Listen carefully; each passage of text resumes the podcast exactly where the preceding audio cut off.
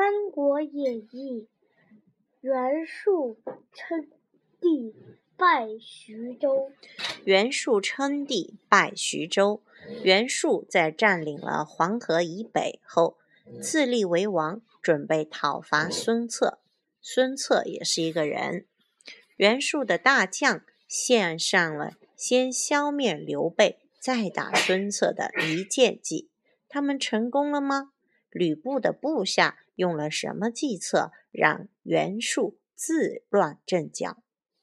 原来讨伐董卓的八路大军现已各奔东西，逐步形成了封建割据的局面。就是原来都去打董卓的，因为董卓死掉之后呢，他们渐渐就分开了，都想自己当王皇帝了。孙坚在江东消灭了当地的几股武装，后来他的儿子孙策继承父业，立足江南，势力逐步强盛起来。袁绍、袁术兄弟打败公孙瓒后，占领了黄河以北，声势大增。因为兵多将广，自立为王。刘备、吕布等人此时驻扎在徐州小沛一带。袁术聚集手下文武官员商议，要过江讨伐孙策，就是去打孙策。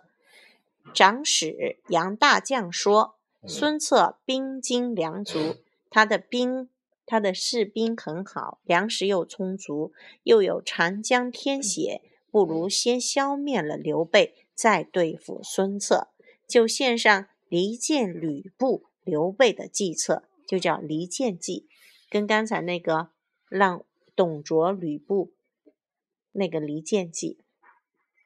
袁术依计，准备二十万斛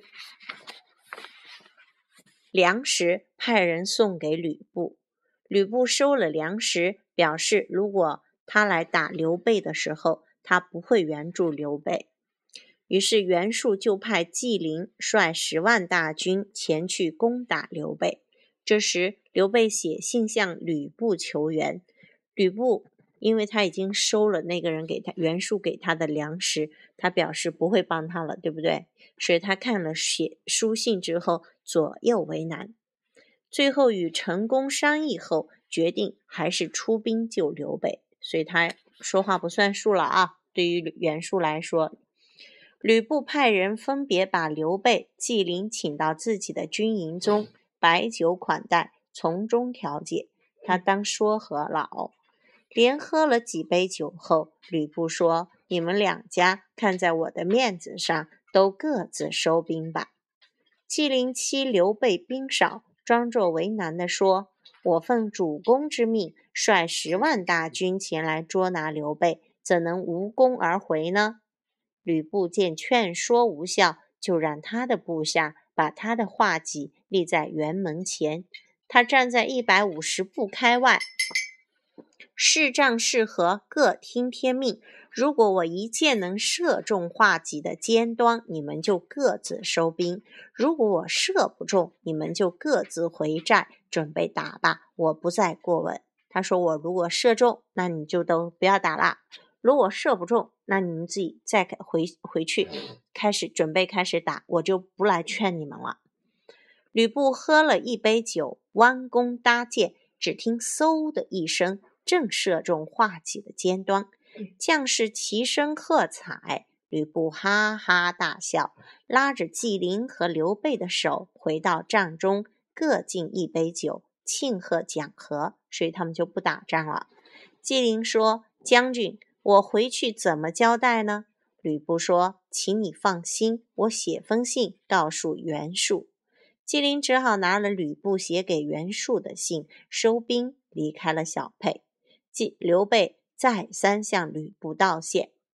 纪灵见到袁术，说了辕门射戟的事。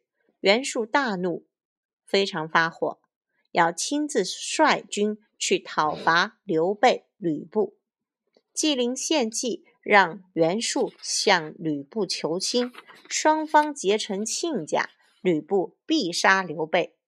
吕布和陈规商量，分析利弊，没有答应。袁术就派大军前来攻打徐州。吕布忙连忙召集部下商议对策。陈登分析说：“袁术虽然兵多，但大将韩先、杨凤是汉汉朝的老臣，不满袁术称帝。我去说服他们，让他们做内应，我们就可以一举打败袁术。”吕布十分高兴。你看以前打仗怎么打的？先看看对方里面有什么人，哪些人可以适合做叛徒，然后他就去跟他联系，里应外合，就把他打败。陈登第二天就带着几个随从来到韩先、杨凤的营帐，说服了他们。这天深夜，吕布兵分五路杀向援营，韩先、杨凤派兵四处放火，制造混乱，同时又让人打开寨门，让吕军。进入营寨，袁军大败，又碰上关羽截杀，袁术只好收拾败军，退到淮南。原来袁术的兵是很好的，你看，对吧？结果，结果，因为他的队伍里有叛徒，然后吕布他们也也厉害，所以他反而大败，退到了淮南。OK，Let's say goodbye。所以这种内奸做完就应该杀掉。你知道为什么吗？为什么？因为他既然能背叛他，那肯定也能背叛另一个人